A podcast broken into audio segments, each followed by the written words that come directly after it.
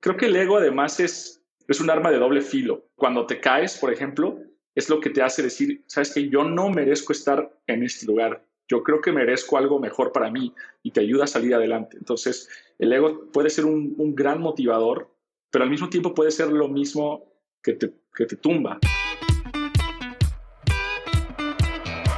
Hola, soy Alex Galvez y esto es Fundadores, el podcast donde me dedico a tener conversaciones con fundadores de startups latinoamericanas para deconstruir sus experiencias, su historia, sus errores, sus aciertos y así encontrar los aprendizajes, herramientas e inspiración que tú puedas aplicar en tu día a día.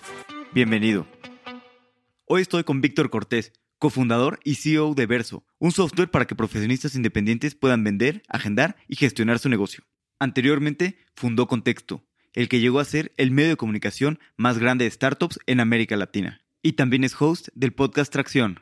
Hablamos de las dificultades de emprender, la presión de ser CEO, la salud mental, el ego y cómo emprender te da constantemente baños de humildad. Platicamos de los aprendizajes de su primer emprendimiento y su visión ahora como Second Time Founder y miles de cosas más. Sin duda, es un gran episodio. Así que espero que lo disfrutes tanto como yo.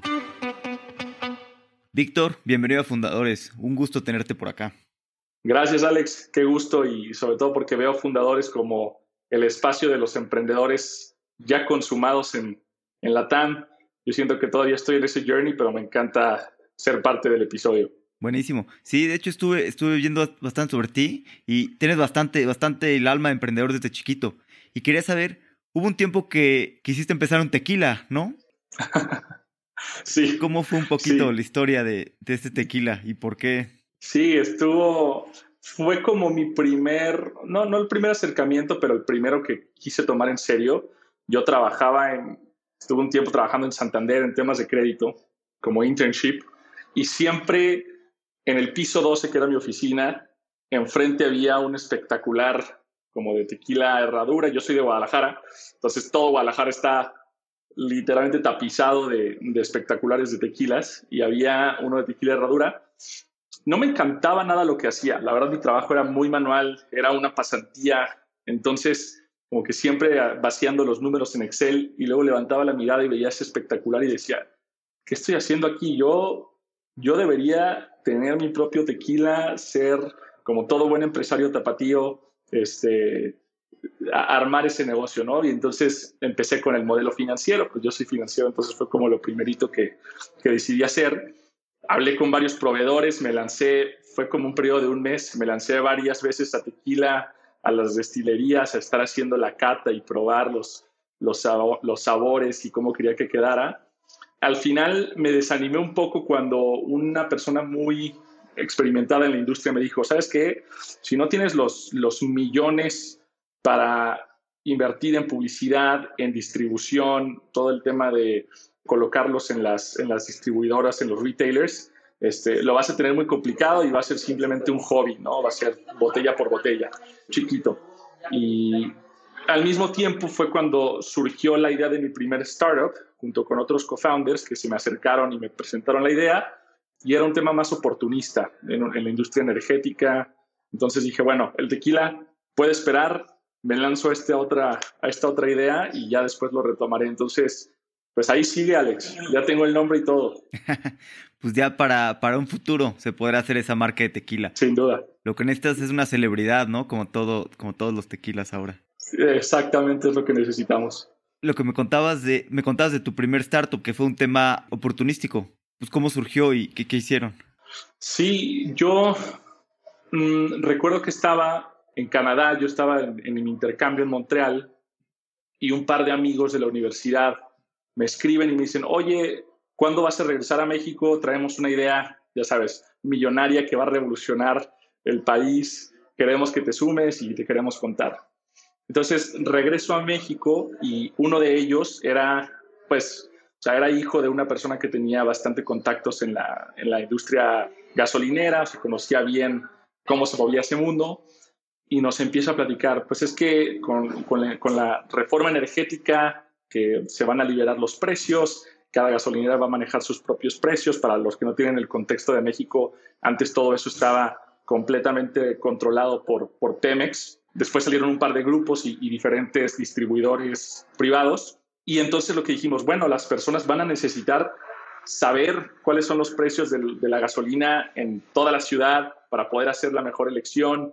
Vamos trabajando en una app para mostrar precios, ¿no? Y veíamos en, Estados Unidos GasBuddy, que es como el comparable, eh, nos parecía muy buena idea y entonces empezamos a trabajar en ese proyecto.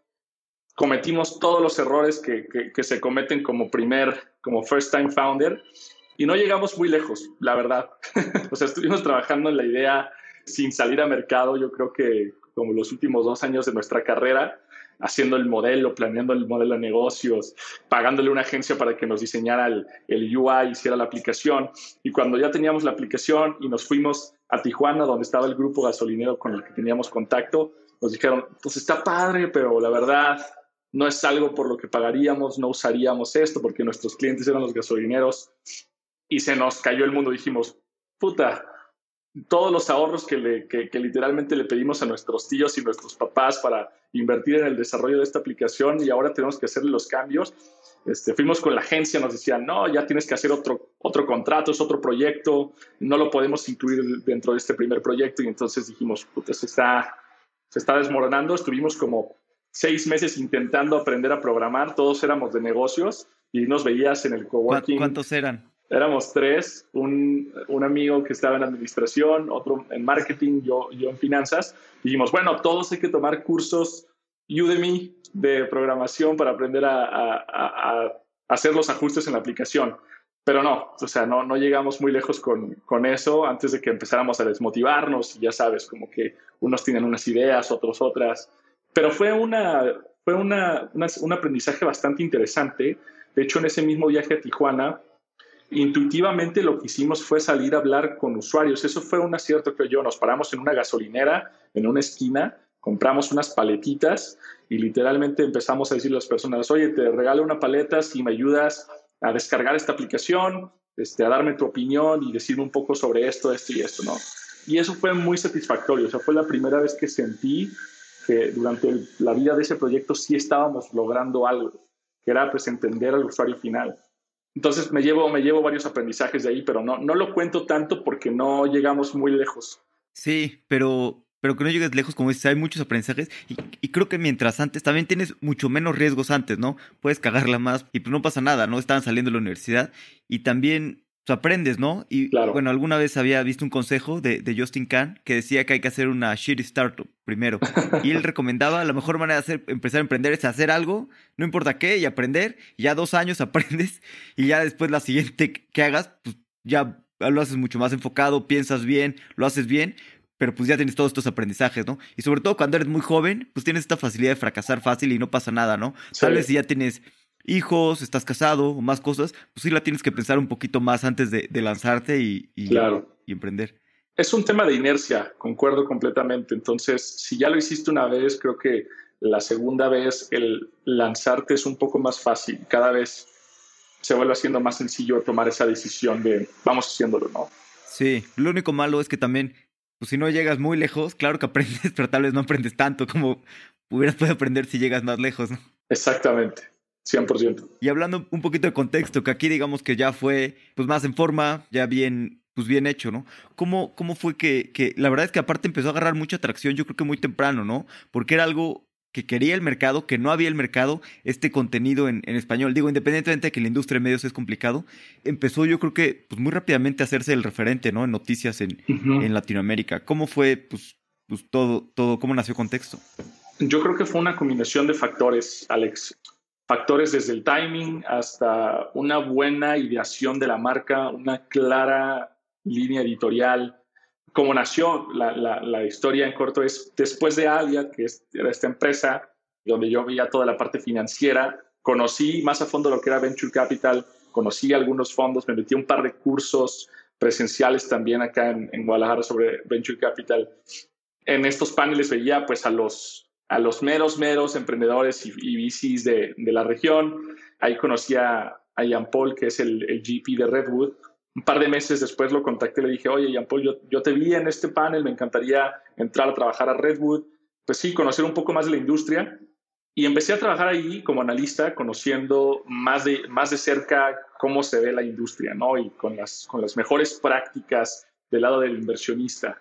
Lo que me daba cuenta es que no había mucha información. Entonces a mí me tocaba hacer todo el, todo el due diligence, las evaluaciones, todos esos temas de análisis. Tú cuando vienes de la carrera de finanzas, mínimo en el TEC, como que tienes un acercamiento muy cuadrado, eh, muy cuantitativo de cómo hacer evaluaciones, cómo, cómo tomar decisiones. Yo veía que en Venture Capital era muy artesanal, o sea, todo era muy, bueno, creo que la evaluación es tanto, y porque una empresa en Estados Unidos se vendió por tanto, levantó tanto, entonces tú vales X.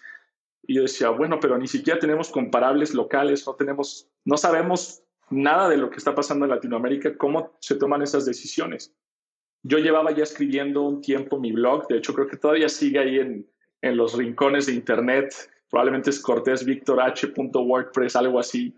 Y, y, a partir de eso fue que conocí a mis entonces socios, vimos el mismo problema desde diferentes perspectivas y dijimos, es momento de lanzar algo que cubra las noticias y que consolide toda la data de lo que está ocurriendo en Latinoamérica. Y así empezamos con texto. Realmente fue un tema de un día para otro, una cuestión de semanas, renuncié. Mi primer día fue, bueno, pues no tenemos equipo, yo voy a empezar a escribirlo. Y hacía, en esencia, buscaba noticias, las encontraba de donde podía, LinkedIn, página 10 de Google, todo, y las, y las pasaba un poco a, a, un, a una sola plataforma, ¿no? Y me acuerdo todavía el primer día que hicimos una noticia sobre un levantamiento de una startup, creo que era un 2-3, con Dalus, algo así. Y Dalus nos compartió y nosotros estábamos eh, encantados. ¡Wow! O sea, el primer día y los fondos de México ya, ya nos comparten. Entonces, como que vimos que, que era un, o sea, que tenía un loop viral inherente, ¿no? El hecho de que la gente le gusta estar en los medios, a pesar de que quizá no nadie te conoce, no se sabe. Entonces nos enfocamos mucho en eso, en crear una buena marca, que la gente la reconociera, por eso el color brillante, chillón, de contexto este, y algunos otros elementos bastante reconocidos. Y creo que eso fue lo que empezó a despegar. Empezamos con algunos hacks, ¿no? Hacer market maps de la región, empezamos a hacer entrevistas con gente importante de la región, entonces eso también nos abría más puertas. Y creo que fue eso, más el timing. Era 2018 a finales, cuando apenas empezaban a entrar los fondos extranjeros, SoftBank y las, y las mega rondas, y surfeamos esa ola impresionantemente. O sea, ya había habido intentos en el pasado, ha habido intentos ahora en el futuro. Antes se sentía como que era muy temprano, ahora se siente quizá un poco saturado, que ya hay demasiadas fuentes y demás, pero ese entonces para mí fue el sweet spot, Alex. O sea, realmente no se estaba haciendo de la forma correcta y, encontramos ese espacio y creo que lo aprovechamos bien. Sí, totalmente. Y creo que el timing es súper importante. Yo he visto startups de todo tipo, he visto startups que de repente agarran muy buen timing, un buen producto, tal vez el equipo no es tan bueno y empiezan a crecer como locos. Digo, hay falta la ejecución. O, puedes lograr o pueden aprender esos equipos, ¿no? Y también he visto equipos que muy buenos, pero están muy temprano, ¿no? Y de repente están muy temprano y de repente cambia el timing y, empiezan a crecer, ¿no? Creo que el timing es esencial en una startup. Sí, sí, y lo he escuchado yo con varios de los invitados en Tracción que me dicen, no, es que yo la idea de Rappi la tuve hace cuatro años y la ejecuté y no funcionó. Yo esta otra idea ya la había hecho y no, no funcionó. Y te das cuenta que es en, esencia el mercado, la maduración del mercado. Y eso es, un, es tanto arte como ciencia y es una intuición por parte de los founders súper, es una sensibilidad, ¿no? No es tan fácil de identificar. Sí, totalmente. Y viendo ahorita para atrás, contexto, digo, obviamente, cada emprendimiento es cansado, lleva muchos problemas, dificultades. ¿Qué crees que fueron las cosas que hicieron muy bien desde el principio? Desde el inicio fue, yo, yo soy un obsesionado por crear buenas marcas. Creo que algo que, se me da bien y que me gusta es crear, crear buenas marcas. Y para crear buenas marcas tienes que tener principios de los cuales no te puedes mover. Entonces, nosotros teníamos una línea editorial, al principio era implícita, era la forma en la que yo veía esto ocurriendo, ¿no? Y teníamos esa línea editorial implícita bien clara. Eventualmente ya la plasmamos y teníamos esta, pues e, este documento en donde cada persona que entraba al equipo, a la parte editorial, se lo tenía que leer de Biblia y casi casi tenerlo abierto todo el tiempo para tomar decisiones de qué cubrir, qué no cubrir, cómo cubrirlo y demás con base en esa, en esa lista. Entonces, eso, o sea, tener los principios bien, bien claros y principios que a veces te pueden poner en aprietos.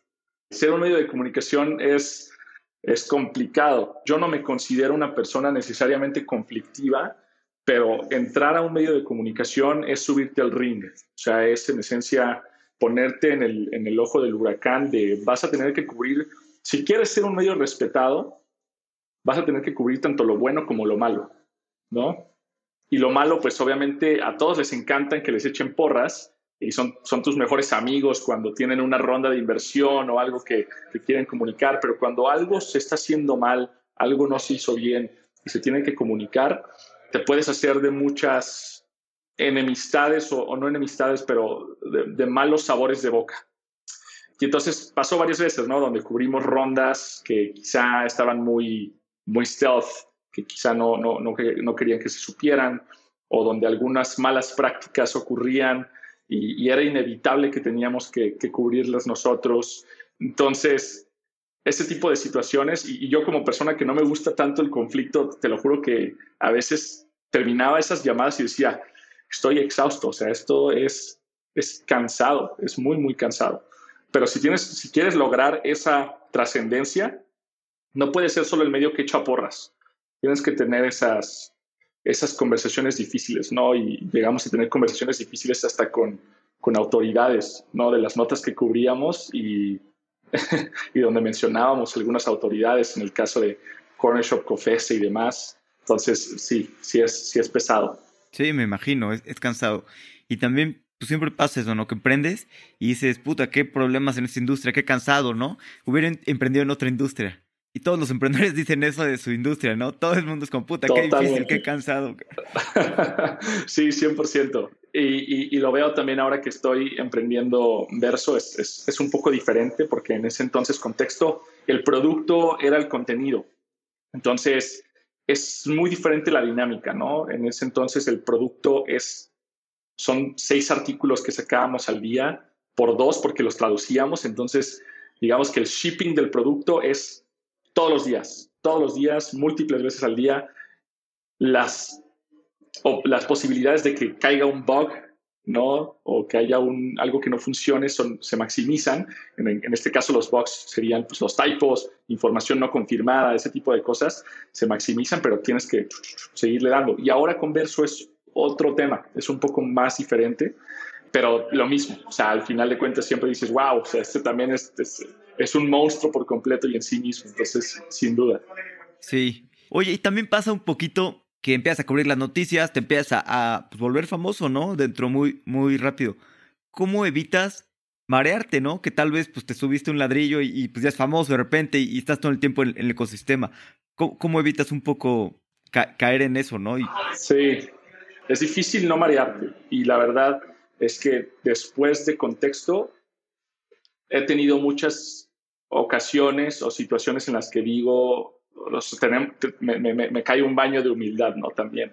Creo que es natural que las personas después, cuando tienen a tantas personas como poniendo atención a lo que hacen en su trabajo, recibiendo tantos cumplidos, eh, es, natural que poco a poco empieces a creerte el cuento también tú, ¿no? Y, y me, me, pasaba a veces, eh, gente que me reconocía en la calle, suena bien, suena bien mamón, pero sí me, me llevó a pasar dos veces, o incluso en llamadas de Zoom, oye, yo te conozco por, por tu podcast, este, entonces siento que ya te conozco, tu voz y todo. Te gusta que te digan eso, obviamente, pero al final te das cuenta de que uno quizá a veces es transaccional, o sea, después de contexto, crickets, ¿no? O sea, y se entiende, pues, se entiende cómo se dan las dinámicas, pero dos, cuando estás en el, cuando estás del otro lado, que una vez, una vez que ya no tienes ese spotlight, también te das cuenta un poco de cuáles son las cosas que realmente son valiosas o las que sacaste de, ese proyecto y de, ese, de, de, esa travesía. En mi caso fue algo evidente, o sea, cuando salí de contexto y empecé a trabajar dentro de Tribal, eh, ya como empleado, como parte de un equipo, sientes esa falta de atención que antes tenías constantemente, ¿no? Y, y sí me llegó a pegar, o sea, sí, sí llegó a ser para mí un, un tema de, falta de validación de cierta forma de lo que estaba, de lo que en ese entonces estaba construyendo y ahora ya no estaba haciendo. Entonces, no sé, Alex, creo que es algo que sigo aprendiendo hasta la fecha y, me he dado de topes importantes para aprender esas lecciones, ¿no? Claro. Creo que, creo que, creo que el ego además es, es un arma de doble filo. O sea, el ego, cuando, cuando te caes, por ejemplo, es lo que te hace decir, sabes que yo no merezco estar en este lugar. Yo creo que merezco algo mejor para mí y te ayuda a salir adelante. Entonces, el ego puede ser un, un gran motivador, pero al mismo tiempo puede ser lo mismo que te tumba. ¿no? O sea, el ego, como te levanta, te tumba. La historia de Ícaro, ¿no? Si estás muy alto, es muy fácil que caigas y desde, desde muy arriba. Entonces, eso es importante tenerlo, tenerlo siempre en cuenta. Sí, claro. Y luego, entre, entre más alto estás o crees que estás, pues más fuerte es, es la caída, ¿no? Digo, o sea, no necesariamente, pero más la sientes, ¿no? Si estás muy inflado de ego, lo que sea, eh, más la sientes. ¿Y cómo fue, un poquito en contexto, el proceso de levantar capital, que también e-, es, muy complicado, ¿no? Y también es una manera de, de, aterrizar tu ego, ¿no? A veces, si no te da. Uy, sí. fue difícil y ese fue uno de los primeros topes con los que me, me, encontré. Bueno, a ver, las circunstancias sobre las cuales se dieron fue, fueron interesantes porque nosotros teníamos, bueno, los socios que, que yo tenía en ese entonces financiaban la operación, la financiaban por un tiempo, tuvimos un par de conflictos y de, un, de una semana a la siguiente teníamos cero, cero, cero capital para seguir pagando sueldos y teníamos un equipo de ocho personas. O sea, eso para mí fue bastante duro.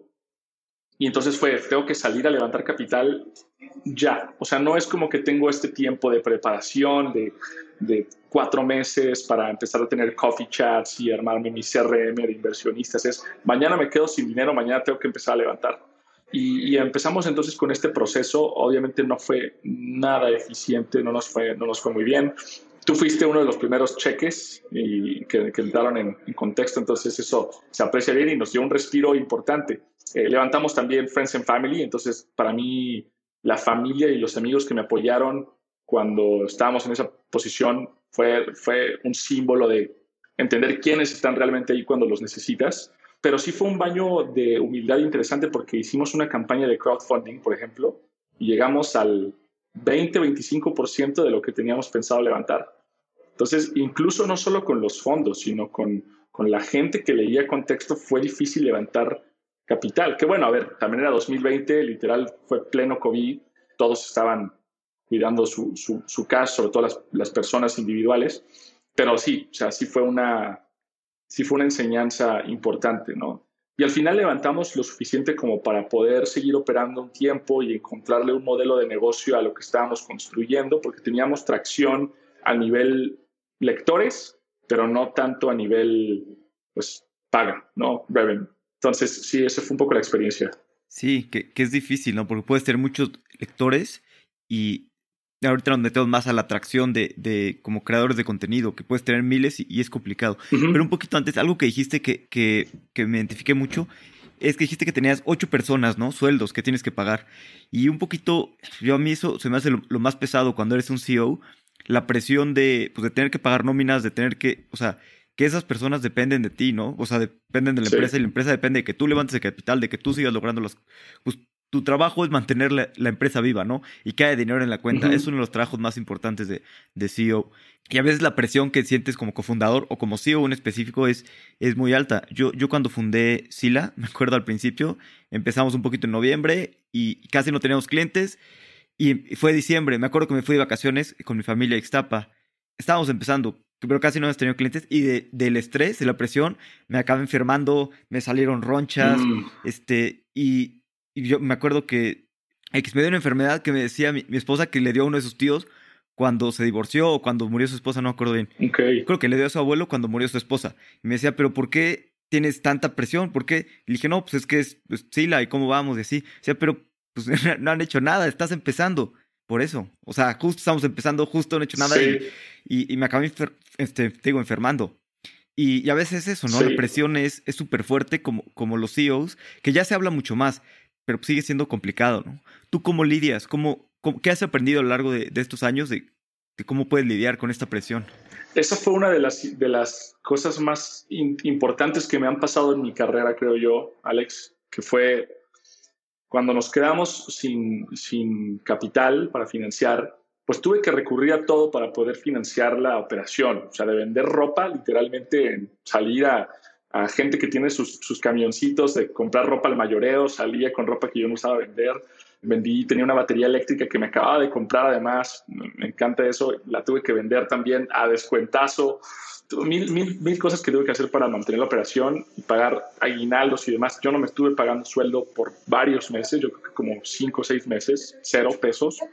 Afortunadamente era, bueno, no, no, afortunadamente, pero era COVID, entonces no tenía que salir tanto, eh, podía ahorrarme un poco de, de, de, eso en lifestyle. Pero fue bien difícil y creo que el equipo, yo, yo pensaba que el equipo como que no se daba cuenta, ¿sabes? Pero al final me acuerdo que fue, fue posada, hicimos una posada en casa de, uno de los del equipo de César en diciembre, y a mitad de la posada me dicen, ah, oigan, este, César acaba de hacer un video para su graduación, quiere feedback, entonces hay que sentarnos a verlo y demás. Ya nos sentamos en la, en la salita todos, pusieron el video, me senté yo, y de repente un video donde están todos y empiezan, hola Víctor, muchas gracias por todo lo que hiciste y yo, wow, o sea, ese, ese momento de ver ese video del equipo como, como agradeciendo el esfuerzo que yo pensé que no se veía, eh, para mí fue bien, bien importante. Y fue, un, fue, un, fue una de esas razones por las que dije, ¿sabes qué? Todo esto valió la pena. Eh, o sea, cumplir con mi palabra y con lo que tengo que, entregar valió la pena y, y qué orgullo sentir eso, ¿no? Entonces, desde entonces tengo siempre como esta mentalidad de team first, siempre. Bueno, ya la tenía, por eso hice lo que hice, pero se, se afianzó un poco más. Realmente cuida a las personas de tu equipo y te van a cuidar de regreso, o sea, van a preocuparse también por, por ti, van a, van a sacar la casta cuando es necesario, ¿no? Entonces, eso para mí ha sido una de las lecciones más valiosas. ya, ya me perdí la pregunta que me habías hecho por contarte la historia, pero Sí, no, que, cómo le haces en, estos momentos tan, tan difíciles, ¿no? Para buscar esa fuerza de, seguir adelante. Sí, eh, a ver, es un poco eso, como el, el, el, primero el compromiso que tú haces contigo mismo.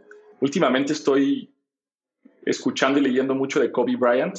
Me encanta como, como la mentalidad que tiene, que tenía. Y algo que dice mucho es, I'm not negotiating with myself. O sea, como no, no voy a negociar conmigo mismo. O sea, una vez que ya tuve, tomé la decisión o, firmé ese contrato con, mi propia voluntad, lo, lo, tengo que ejecutar.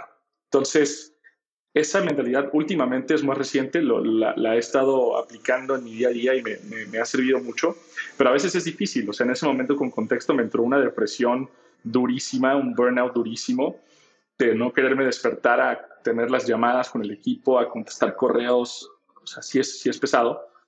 Pero son estos pequeños, estos, estos pequeños momentos como ese del video, que, perdón, esos pequeños momentos del video que te dan la fuerza para continuar, ¿no? Como para, para decir, todo esto está valiendo la pena y estoy impactando la vida de otras personas, de cualquiera que sea la, la forma en la que lo estamos haciendo, ¿no? Pero sí, es eso.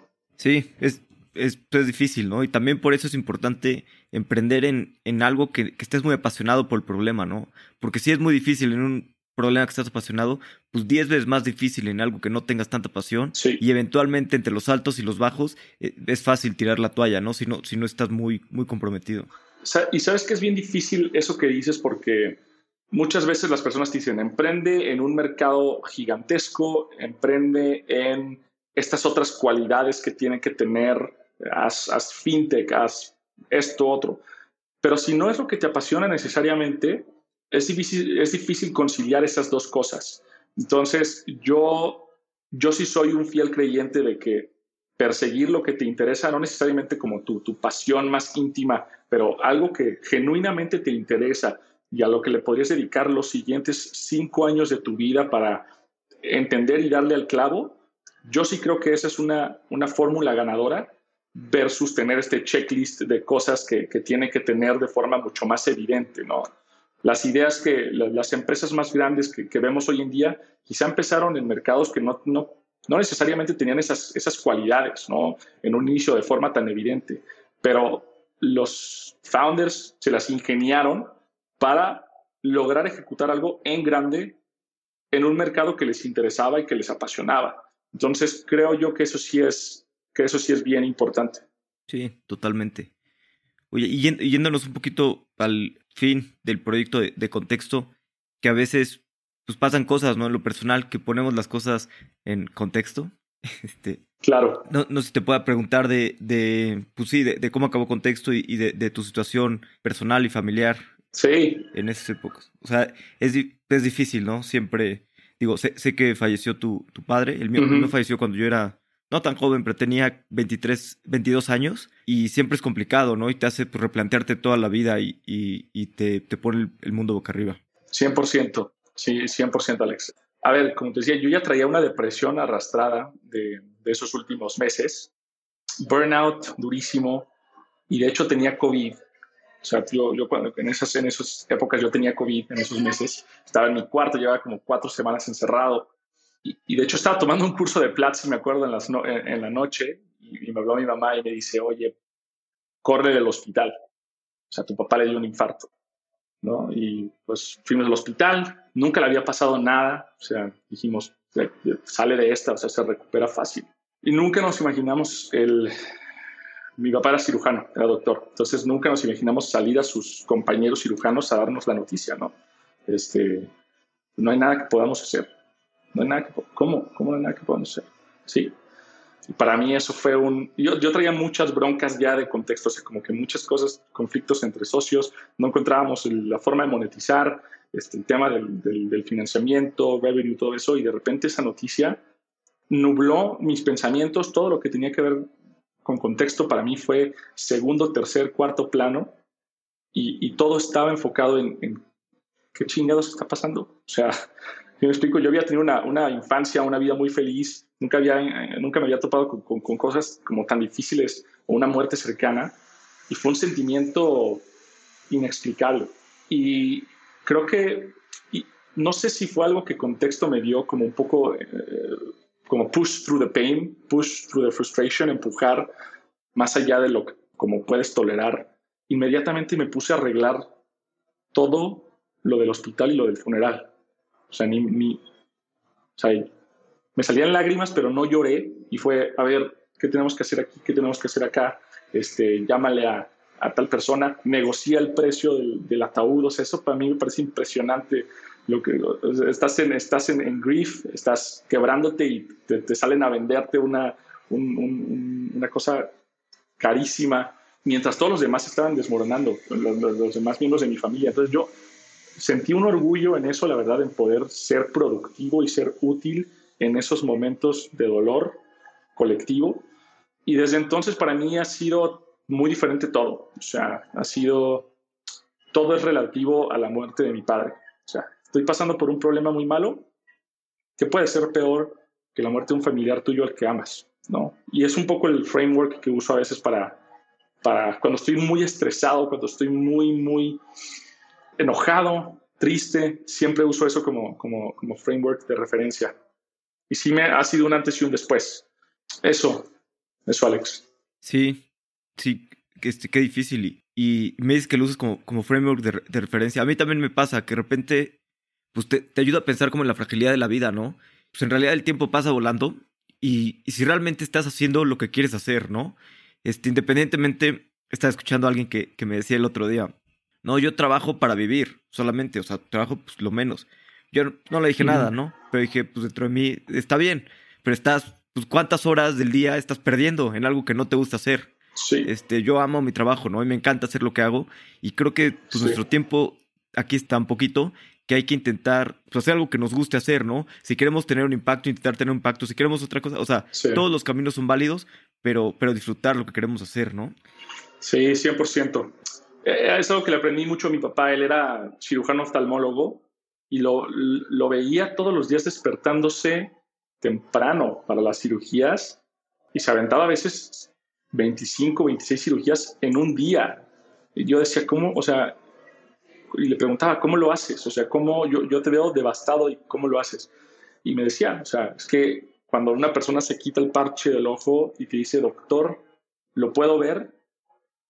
O, sea, eso alimenta mi alma y mis ganas de continuar ayudando a las personas. Entonces, siempre fue un, ejemplo para mí tomar eso y, tratar de hacer algo que dentro de mi estilo y de lo que a mí me apasiona, tratar de ayudar a las personas. No, no sé si he llegado ahí todavía, sí, me, siento todavía en ese camino, pero, pero, lo, pero lo uso como, como brújula moral. Totalmente. Bueno, y después de contexto estuviste un rato en, en, Tribal, que siempre es muy bueno, pues también tomar oxígeno, estar trabajando en otra cosa, aprender. Pero aquí me llama mucho la atención que, empezaste, empezaste, también un podcast llamado Tracción. ¿Cómo fue la diferencia entre pues, empezar algo más de hobby que, pues en contexto, que digo, hicieron tres podcasts distintos, pero pues era un poco más presión, ¿no? De, de dar los números, de crecer, de no sé qué. Y aquí en cambio tal vez un hobby que puedes disfrutar más. Sí, Tracción me enseñó muchísimo también, porque empezó como un hobby, tal cual. De hecho, empezó ya, yo ya tenía como la idea desde hace mucho y tracción iba a ser parte de contexto. O sea, esa era, esa era la idea en un inicio. Eventualmente pasó todo esto y dije, bueno, creo que aún así quiero continuar con, con este proyecto personal sin ningún tipo de interés más que aprender, Alex, porque entré a, Tribal un poco con el síndrome del impostor. Yo pasé de ser un, un, founder generalista que ve poco de todo. Ahora te tienes que enfocar solo a partnerships. Y yo decía, yo dirigí el área de partnerships cuando entré y, decía, bueno, ¿y cómo, qué tengo que hacer? O sea, ¿qué, qué, qué herramientas tengo que, que, montar? ¿Qué tengo que reportar? O sea, no tengo idea. En partnerships y growth. Y entonces dije, bueno, voy a armar un podcast en donde le pregunto de forma directa a los expertos qué es lo que tengo que hacer, pero que al mismo tiempo no se vea tan descarado y que se pueda aprovechar o funcionar de otra forma, ¿no? O sea, que también esas personas puedan tener visibilidad o, lo que sea. Y, así empezó Tracción.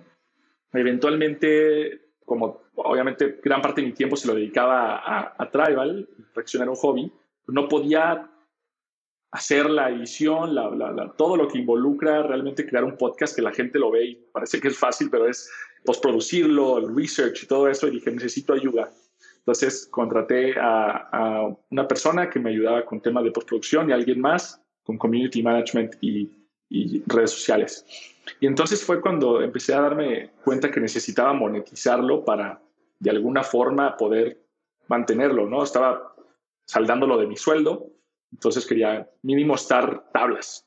Y lo convertí en una agencia de marketing. Convertí Tracción en una agencia de contenido, donde pues en esencia en, en mis tiempos libres, los fines de semana, en las noches, y súper tempranas mañanas tenía como estas llamadas con posibles clientes, otros startuperos, para decirles, oye, yo te hago tu podcast, o yo te hago tu, tu blog, o tu newsletter, o tu medio completo. Me enseñó, no tienes idea eh, cuánto de ventas. Nunca había hecho tantas ventas como lo hice para la agencia de marketing de, de tracción. Y me ha servido mucho también como ese, esos aprendizajes. Entonces, no tengo la presión y, me dio otra perspectiva, que es montar una empresa bootstrap, una agencia, un negocio de lifestyle, y me encantó. O sea, yo, yo, yo dije, me siento en control por completo, soy redituable desde el día uno, me siento en control por completo de lo que estoy haciendo y es simplemente vender para crecer sin las diferentes cosas que a veces distorsionan la, naturaleza de una empresa como lo es en el ecosistema de startups, ¿no? Sobre todo el tema de venture funding. Y, me gustó mucho eso. Entonces, creo que también han sido aprendizajes buenos para tener la otra perspectiva, en esencia. Sí, no, y no hay nada mejor que eso, ¿no? Que financiarte con ventas, crecer a un buen ritmo, sano. O sea, digo, Venture Capital está muy bien, obvio, pero pues no es para todos, ¿no? No es para todos los tipos de negocio y también la presión. Te puede estar años construyendo y puede tu empresa valer cientos de millones de dólares y al final pues, quiebras, ¿no? Y te quedas sin nada. O sea, es un negocio de high risk. Sí, sin duda. Y después, ¿cómo fue que, que decidiste pues volver a emprender? Ahora converso. O sea, digo, está bien, me, me sorprendió un poquito cuando me platicaste, o sea, muy bien, pero sí dije, ¿Ya? ¿No, estás cansado? ¿No necesitas más tiempo para descansar? no, no, no, no. O sea, me quedé con mucha hambre de, de, contexto. O sea, creo que no, no lo descontinué o no me salí por falta de energía.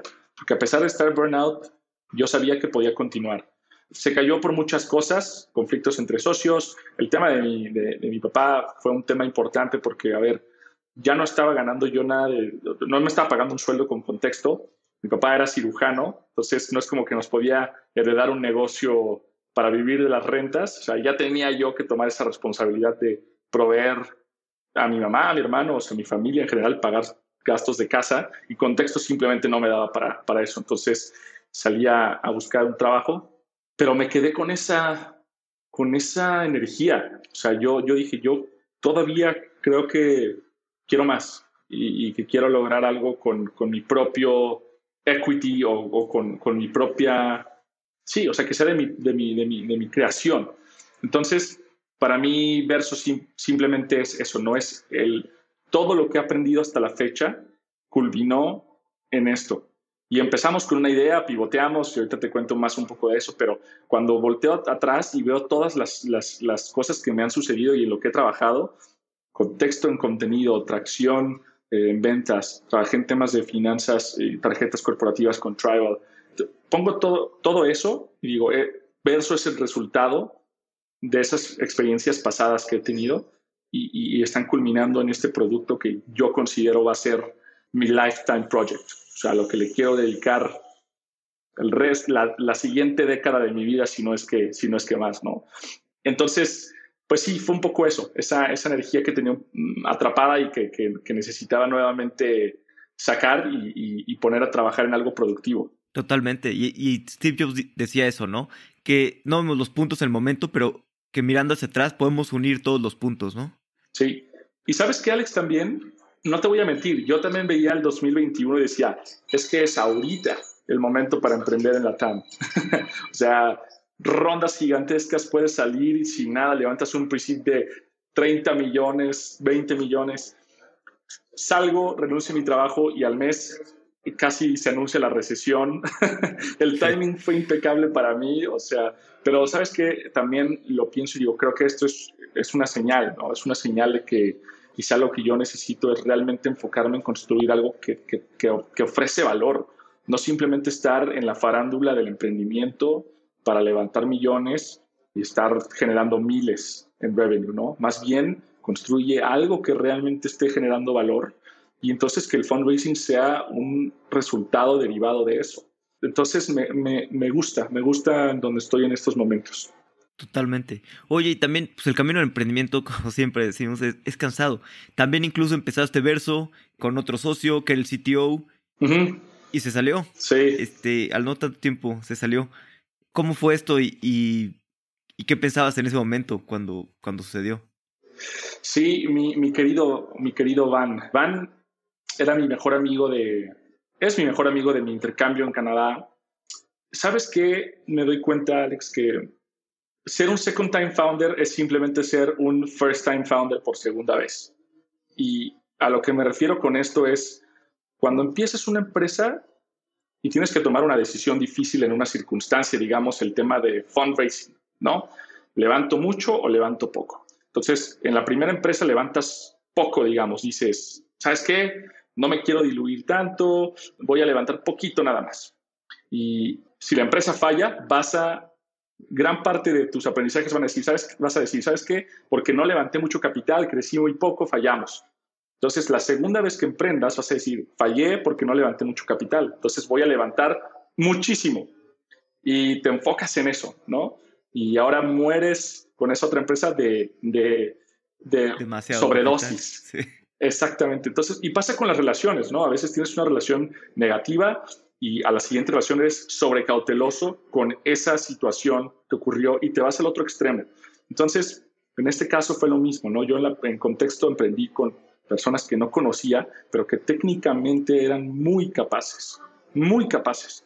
Y ahora dije, no, ¿sabes qué? Voy a emprender con alguien que conozco bien, aunque técnicamente no sea tan capaz, no, no conozca mucho del, del emprendimiento de startups y demás, y emprendí con, con, con, Van. Él era desarrollador de software, pero nunca había estado en el ecosistema de startups y fue difícil porque como que no, no estábamos en el mismo ritmo. Él, de hecho, cuando emprendimos ya tenía un viaje planeado desde hace mil años y me dijo, ¿sabes qué? No estoy ahorita en la mejor etapa tampoco yo como a nivel personal, a nivel salud mental, a nivel, este viaje lo tenía justamente para un poco replantear qué es lo que quiero hacer con mi vida y demás.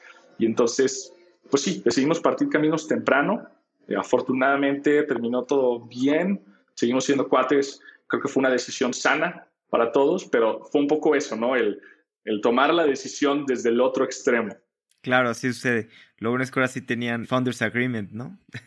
Teníamos, eso fue de lo que aprendí, ¿no? O sea, como a ver cómo le vamos dando forma a, a esto para desde, desde, el inicio estar claros, ¿no? Y, y, todo surgió bien. Qué bueno. Y pues así es esto, ¿no? El camino, pues siempre va a haber dificultades, siempre hay que cambiarlas.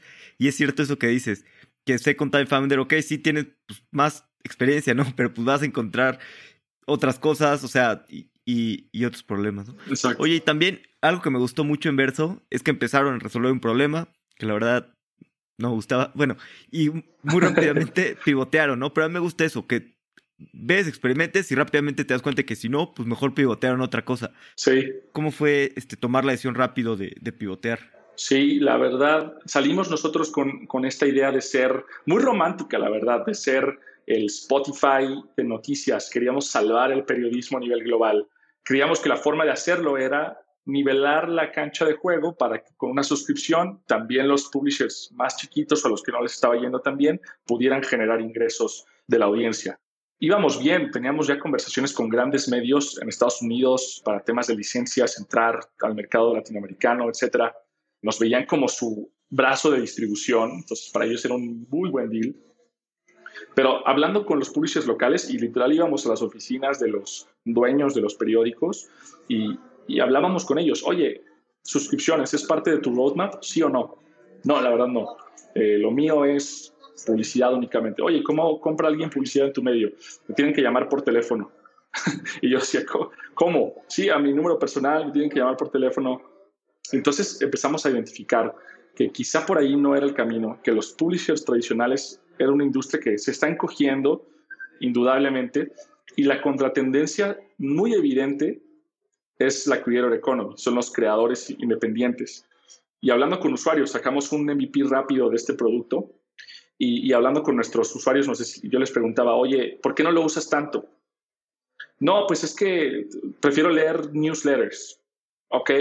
Sí, prefiero leer a un experto doctor epidemiólogo en Substack que al columnista del New York Times de salud. ¡Wow!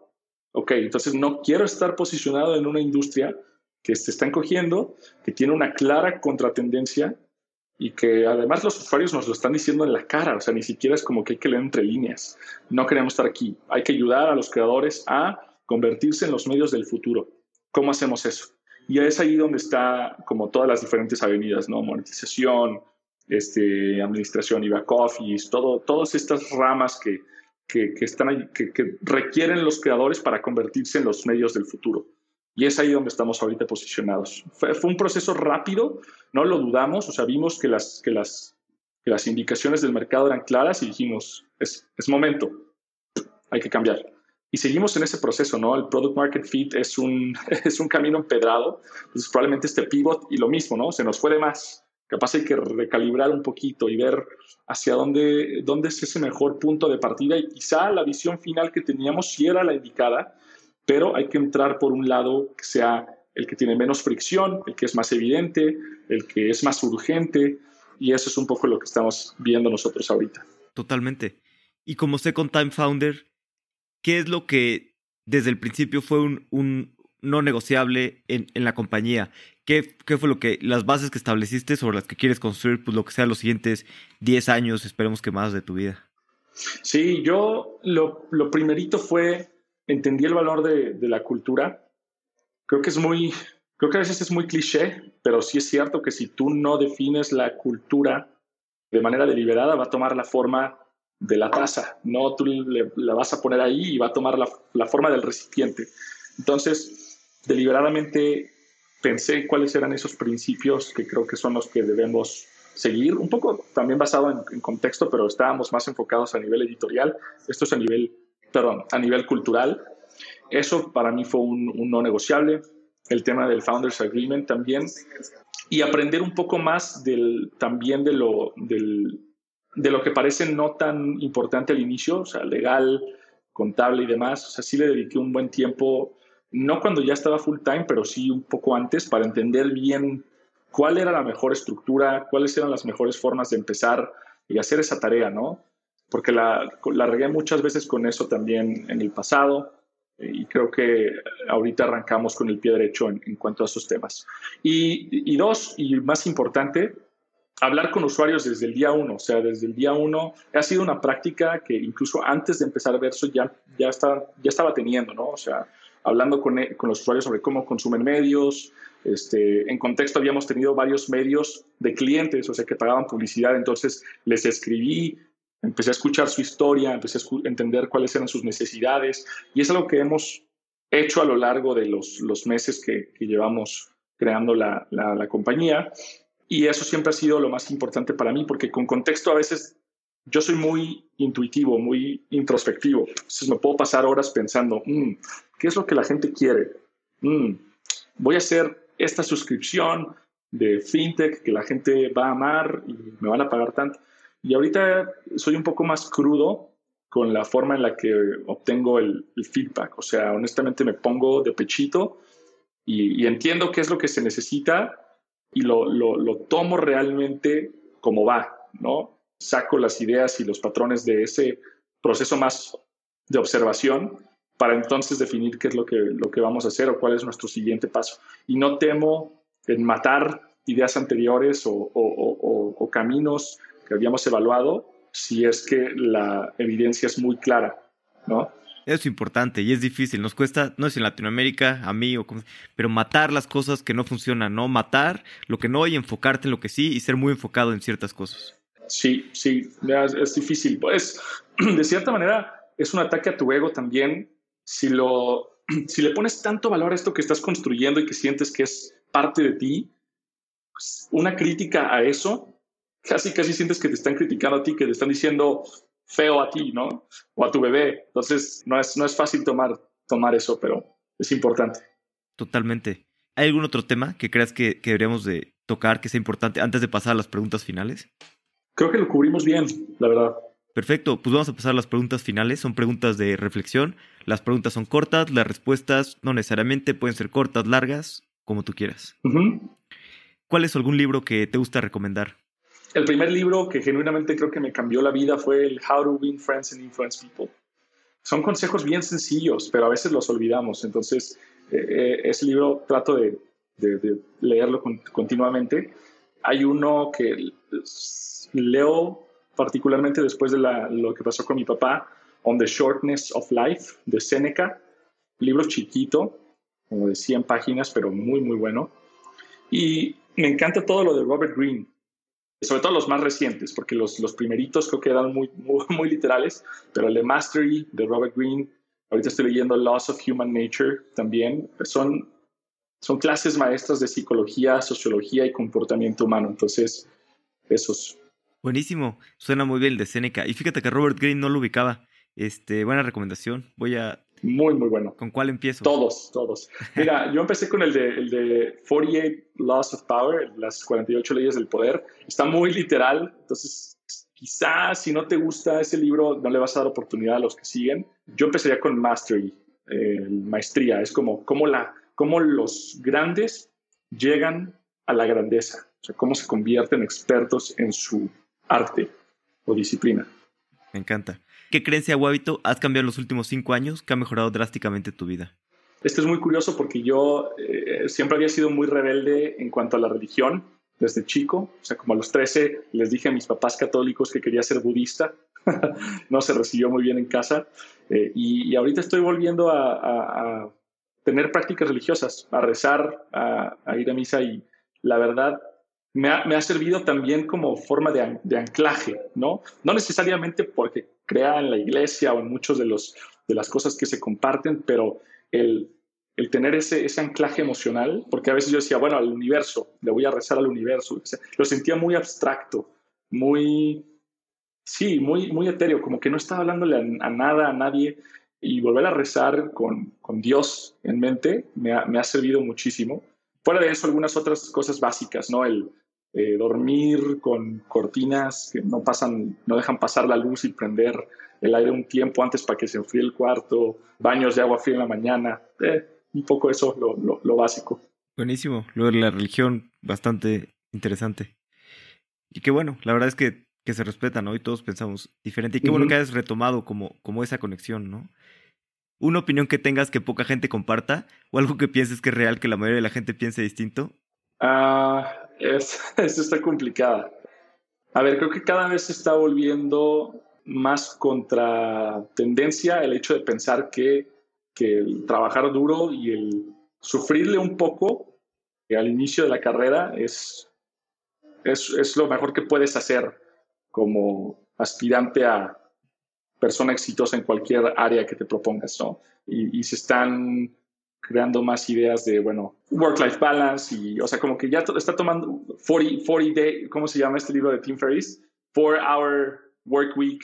Y yo eh, todavía no, no compro esa idea. Creo que si quieres ser exitoso tienes que tener la, la, la, ética de trabajo para dedicarle mínimo gran parte de, tu, de tus primeros años como profesionista, artista, atleta, etcétera, y eventualmente poder disfrutar de, de los frutos más adelante, ¿no? Pero quizá no es tan controversial, mucha gente debe estar de acuerdo con eso, pero hay cada vez más gente que, que, no comparte esa idea.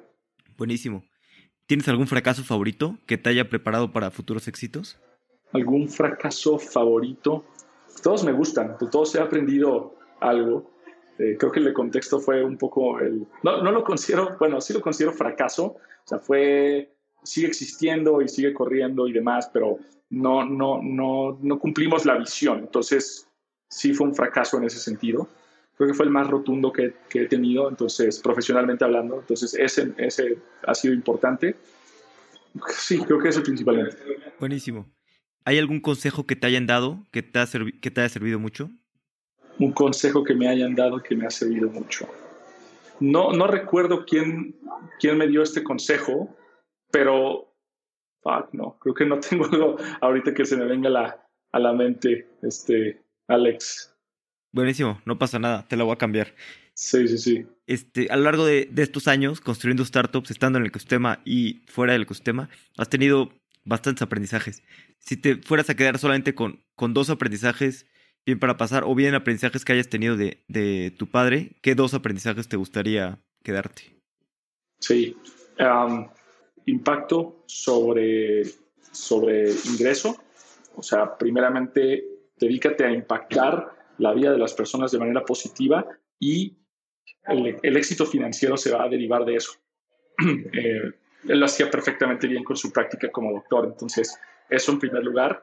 Dos, empatía. O sea, creo que el, creo que la empatía, honestamente, es de las cosas más importantes que un emprendedor puede tener porque es empatía con, con, el equipo, empatía con, si puedes empatizar con el usuario, poner, sentir lo que sienten, va a ser mucho más fácil crear una solución que desde el día uno tenga más probabilidades de éxito, ¿no? Porque estás literalmente o figurativamente entendiendo cómo se sienten. Entonces, e, esas dos cosas principalmente. Mi papá era una persona muy empática y le preocupaba mucho el impacto positivo sobre la vida de las demás personas. Entonces, esos dos aprendizajes me los, me los llevo. Buenísimo. Víctor, si alguien quiere saber más sobre ti o revisar Verso, ¿quiénes son los creadores de contenido ideales para, para sumarse a Verso, para probar el producto y, y, demás?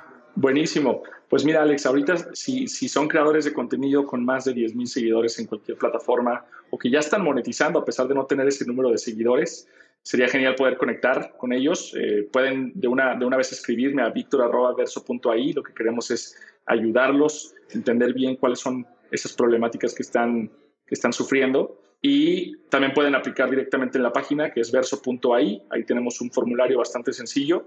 Si lo llenan, nosotros nos ponemos en contacto y les damos acceso a la beta privada que, que estamos lanzando. Entonces, por ahí Perfecto, buenísimo. Pues muchas gracias por tiempo. Me la pasé muy bien en esta conversación y espero que en algunos años pues vuelvas a regresar ya que Verso sea pues, mucho más grande. Esperamos estar acá de nuevo, Alex, y muchas, muchas gracias por la, por la charla. Me divertí platicando con Víctor. Sin duda, emprender es una cosa bastante complicada y está llena de retos y aprendizajes. Si aún no lo has hecho, te recomiendo suscribirte a mi newsletter donde mensualmente comparto mis aprendizajes a través de historias.